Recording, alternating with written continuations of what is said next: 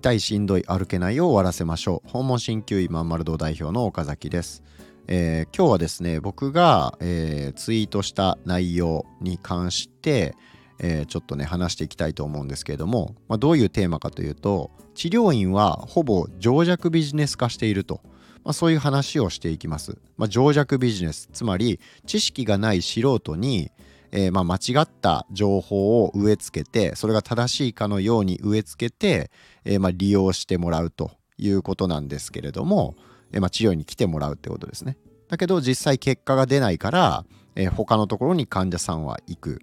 で自分が治してくれるであろう人を探し続けるっていう、まあ、いわゆるドクターショッピングとかっていうものを、え繰り返してしまう患者さんが大量発生してしまってるっていう現状があると思ってます。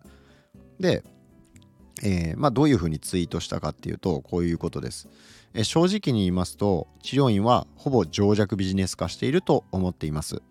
ただ難しいのは軽症の場合は情弱相手だからこそそれっぽく話せるトークや見せ方ができれば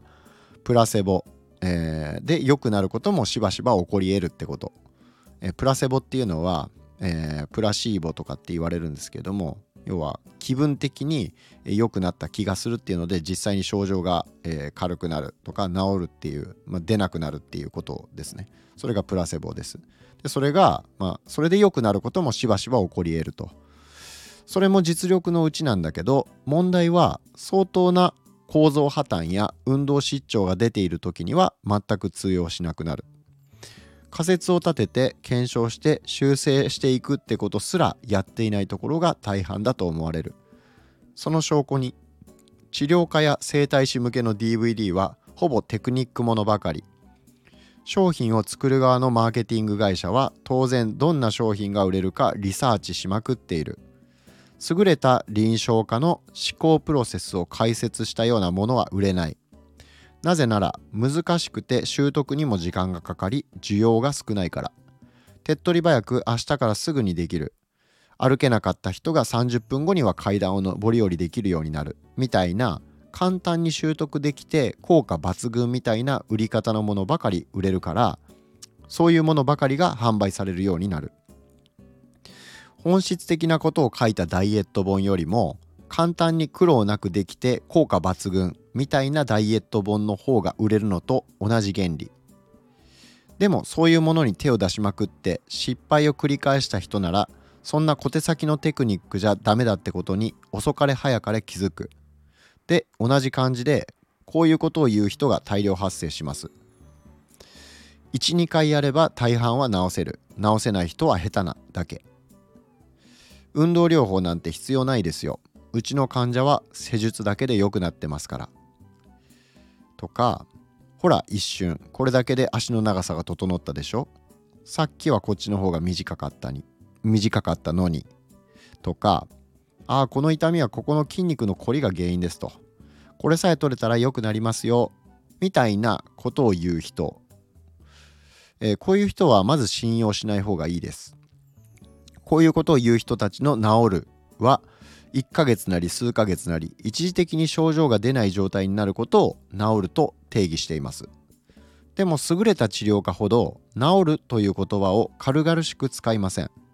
症状が出ていない時あ症状が出ていないだけで限りなく黒に近いグレーな状態を治ったって言っちゃうほどバカじゃないからです。もちろん患者の認識と治ったの定義が一致しているならそれでもいいかもしれません。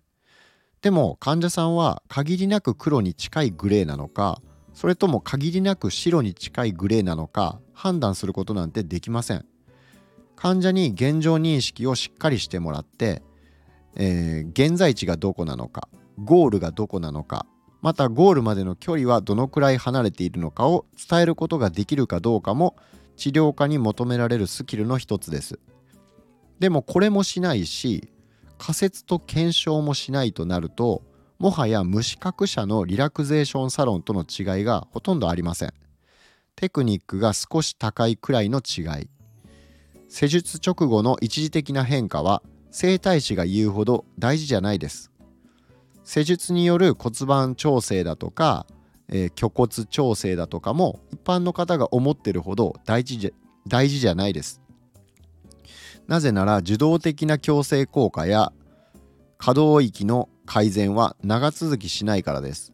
それを定着させるには中枢神経系を活性化させる能動的なアプローチ。つまりモーターコントロール運動制御のことですね。とかファンクショナルトレーニング、まあ、実際の生活とか運動に近い、えー、トレーニングですね。こういったような運動療法が必要ですと。そういったリハビリやフィットネスが習慣化できて患者さん自身が習慣化できて痛みや不調を患者自身がある程度コントロールできるようになったらそうなった時に初めて治ったと言えると僕はそう考えています。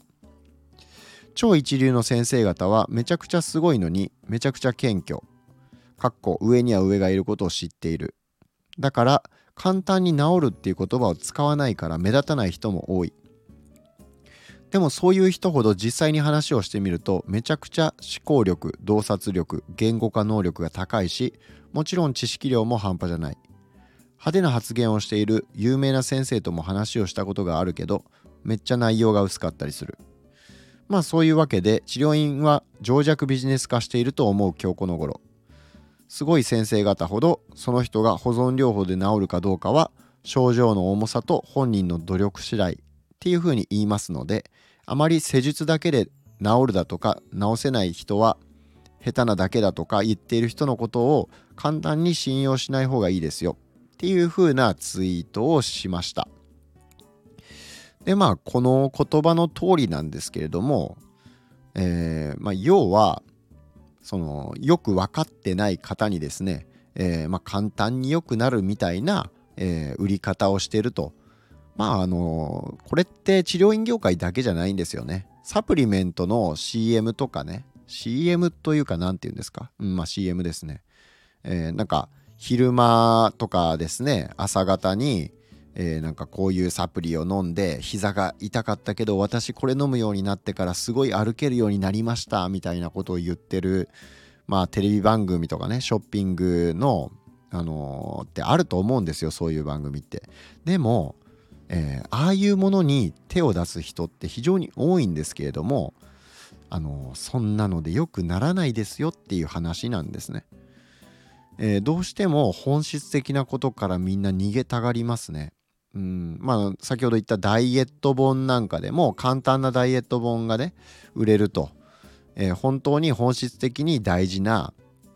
えー、ことを書いてある本はあんまり売れなかったりするし実行しない人も多いんですね。それはまあ習得に時間がかかったりだとか習慣化するのに苦労を要したりだとか、えー、効果が出るのに時間がかかったりとかするからですね。だけどそっちのことの方が、えー、もちろん本質的なので良、えー、くなるし必要なことなんですけれども、えー、なんかこう小手先のテクニックみたいなねすぐに効果出ますよみたいなやつばっかりに、まあ、飛びつくという人が非常に多いんですけれども、えー、まあそれと同じでですね、えー、治療院の方も、えー、一発で良くなるとかですね、えまあ、良くなった人がこれだけいるとか、まあ、そのね言うんですけれども実際そんなことってないんですよ。それはあの現場でね整形外科で、えー、まあ、リハビリを担当されてる先生とかだったらもう、ね、よくわかると思うんですけれども、まあ、僕もその実際高齢者のリハビリに携わってるので、えー、よくわかるんですけれどもあの本当に施術で症状が改善するっていうこと1回で、えー、かなりね変化が出るっていうこと自体はあるんですよ。それは、えー、認めます。だけどそれは治るっていうこととはまた別なんですよ。え、その場で効果が出るっていうことはあるんですけれども、えそれが定着しない。定着しないのはなぜかっていうと、えやっぱりセルフケアをしてない人が多いからなんですね。でもちろんえー、セルフケアっていうのをしないと、えー、体にはいい状態は定着していきません、えー、継続的にずっと週に2回3回行って治療院に通ってリハビリできる人、まあ、ちゃんとした、え見立てに基づいてちゃんとした運動療法をしてもらえるとかだったら、えー、まあ、自分で家でやらなくても良くなっていくっていうことは全然あるんですけれども、えそういったこともせずにただマッサージとか鍼灸とか受けて、あのそれで完全に症状が良くなりましたっていうのは、え、まあ、あくまでも一時的に良くなっているだけで、え、また、え、症状がまた再発してしまうというようなことがまあ普通なんですね。でなので、えそういったうん何て言うのかな。対症療法的にその場しのぎ一時しのぎで終わらせるんじゃなくて本当に改善したいと。本当に、えー、ちょっとずつでもいいから着実に良くなっていくっていうこと、えー、これをやっていくには、えー、正しい見立てに基づいた運動療法をやっていく必要が、まあ、ありますよっていう話ですね。そうじゃないと、え間違った運動パターンっていうのを脳が学習しちゃってることが多いんですね。えー、特にまシニアの方はそうです。まあ、あの若い方とかだったらまたちょっと問題が別だったりもするんですけど若いって言っても20代30代でちょっと肩こりが出てるとか、えー、腰痛が出てるとかっていう場合はまたその高齢者のものとは、えー、違う理由だったりするんですけれども、えー、まあなんせそういう方も若いうちはいいかもしれないけど、えー、本質的な治療っていうとか、まあ、自分自身の体のどこに問題があるのかその問題の大きさはどの程度なのか、えー、そして何をすれば理想的な状態に近づくことができるのか今自分の状態は理想的な状態からどの程度離れているのかっていうことをまず、えー、認識しなきゃいけない。でそれを、えー、ある程度判断して患者さんに伝え伝えることができるっていうそれも、えー、治療家にとって僕はすごく重要なスキルだというふうに思ってます。で単にそのテクニックですね、えー、できるだけ短い時間で大きな変化を起こすっていうテクニックなんですけれどもこれ自体はまあすごく大事なことではあるんですけど、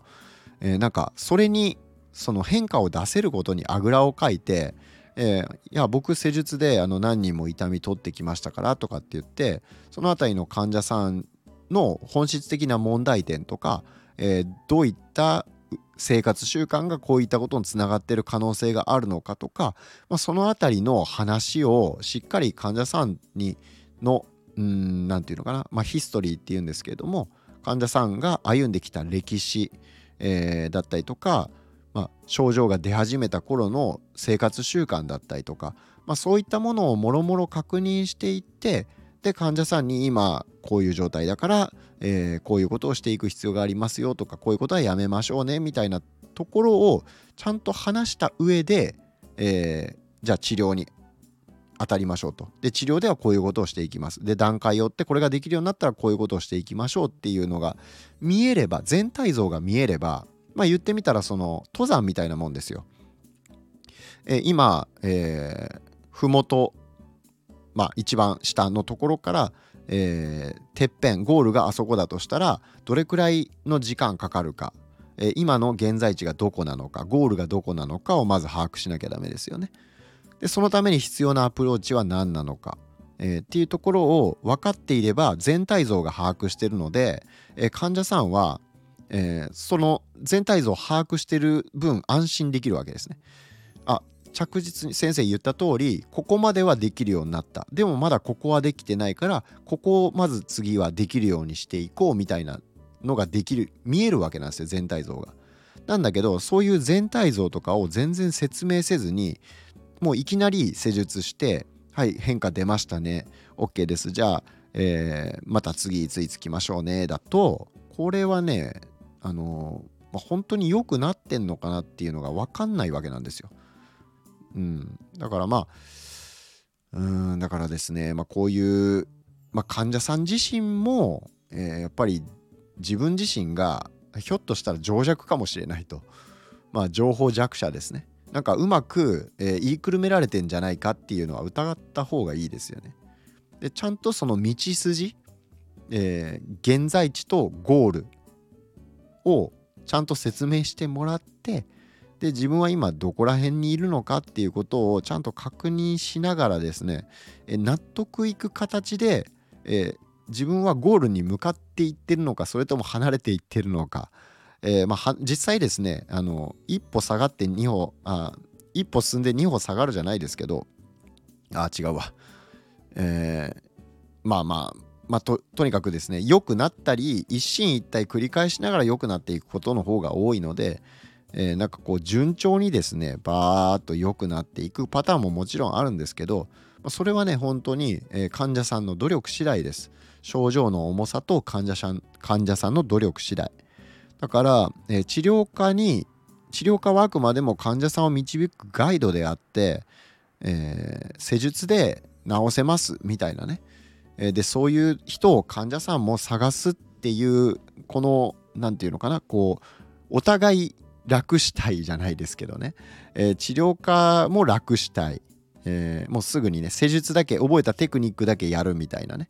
えー、実際この人はどういう問題があって、えこうなっちゃってるんだろうっていう仮説を立てて、えじゃあその仮説に基づいて治療のプランを考えてやってみてで、えよりその正解に近づいていく。あこれだけいい変化が出たんだったらえー、これを続けていけばこの人はこれはできるようになっていくだろうとかですねそういう、えー、プランニングをして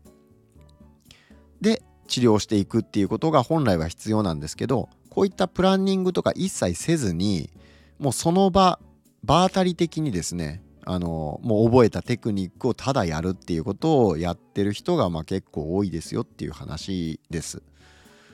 だけどその仮説を立てて、えー、やっていく修正していくっていうことをしないと、えー、なかなか本質的な問題解決にはつながらないので、えーまあ、その辺りのことをですね、まあ、治療家自身もやっぱり僕は、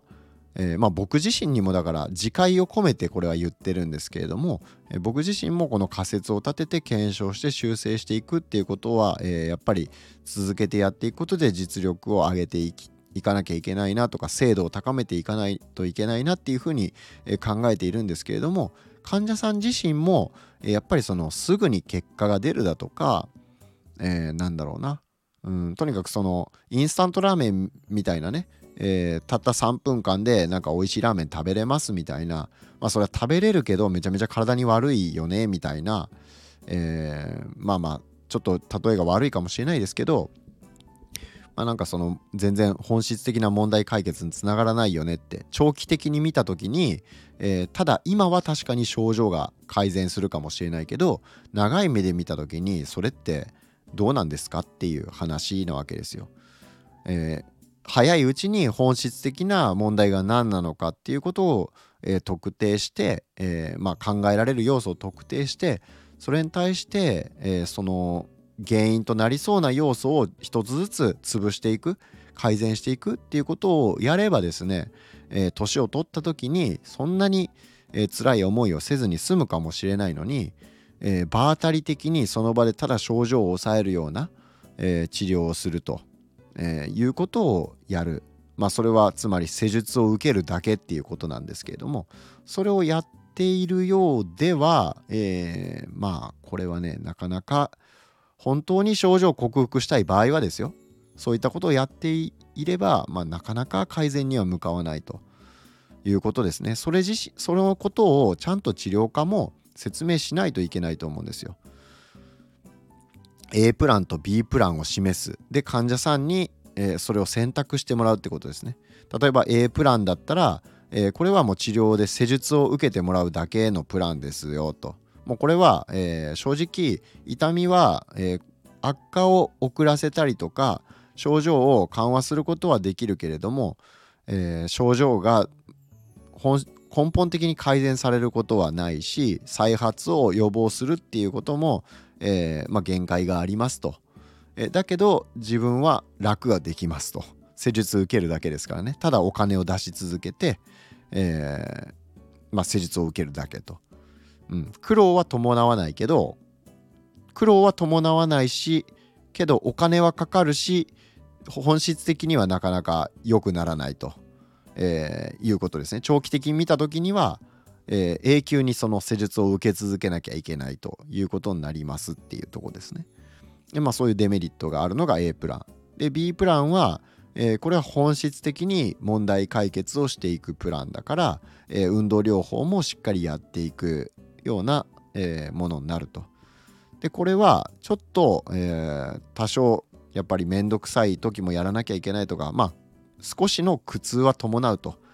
だけど本質的に症状が改善するっていう方向に向かうことができる、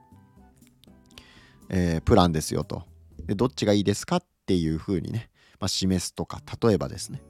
えー、まあ患者さんにもいろんな価値観があるので、え、それはもちろん根本的に改善できる方がいいし私はそのために頑張れると思いますっていう風な人もいればいやいやもうやった方がいいのは分かってるけど現実問題私そんなに時間正直かけられないですと自分の体のことに。うん、まあ、そういうふうに割り切って施術をお金払って私は、え、予防できればそのその範囲で、え、予防していきたいですと治療していきたいですと。ちょっと症状楽になれば、えー、それでいいですというような考えの人も当然いると思うので別にどっちがいいとか悪いとかではなくてそれは患者さん自身が選択すること選ぶべきことなんですけれどもそれを判断するための材料が全然与えられてないのにうーん状態でただその行って施術してもらってあちょっと楽になった、えー、でもまた痛くなった。だからまた行こうか。どうしようか別のとこ行ってみようかみたいなのをずっと繰り返してドクターショッピングしてる患者さんも多いと思うので、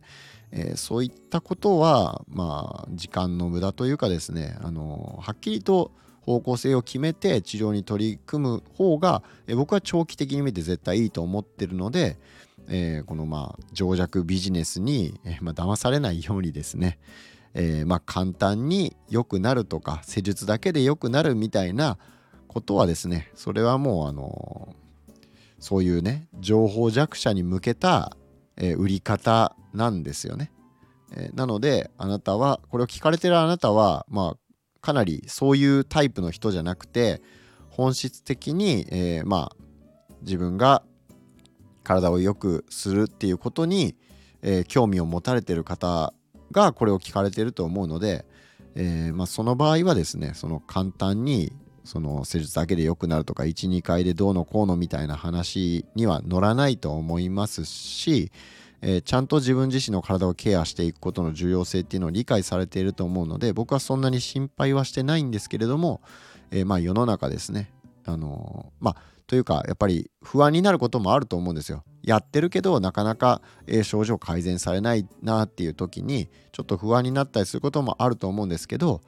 えー、まあ続けていってまあというかですね 1, 1ヶ月2ヶ月やっても全然変わらないっていうのはそれもうねあのやり方間違えてるというか、えー、その1ヶ月2ヶ月やってな全然変わらない場合は、うん、方向性間違えてる可能性が非常に高いので、えー、まあ、その場合はもうさすがに治療院変えた方がいいとは思いますけれども、えー、まあ安易にえー、施術でよくなりますとか簡単にとかなんかゴッドハンドがどうだみたいなことを言ってる人にこうつられないようにちょっと気をつけてほしいなっていう、まあ、そういうメッセージとして、えー、まあ、こういったツイートをしました。えー、ということですねちょっとなんかあのくどいようですが、えいつも話してることのねをいろんな角度から伝えてますのでちょっと、まあ、また同じようなことを言ってるなって思われた方もいるかもしれないんですけれども、えー、まあ同じことを言うってことはですねそれだけ大事なことだから繰り返し言ってるので、えー、ぜひですねあのー、まあ、情弱にならないようにしましょうと、えー、カモにされないように気をつけましょうねっていう、まあ、そういう話でした、え、僕自身もしっかり腕を磨いてですね、え患者さんにちゃんと本質的な治療を提供できるように、えー、磨い腕を磨いていきたいと思います。ということで、えー、今日の放送は以上で終わります。また次回お会いしましょう。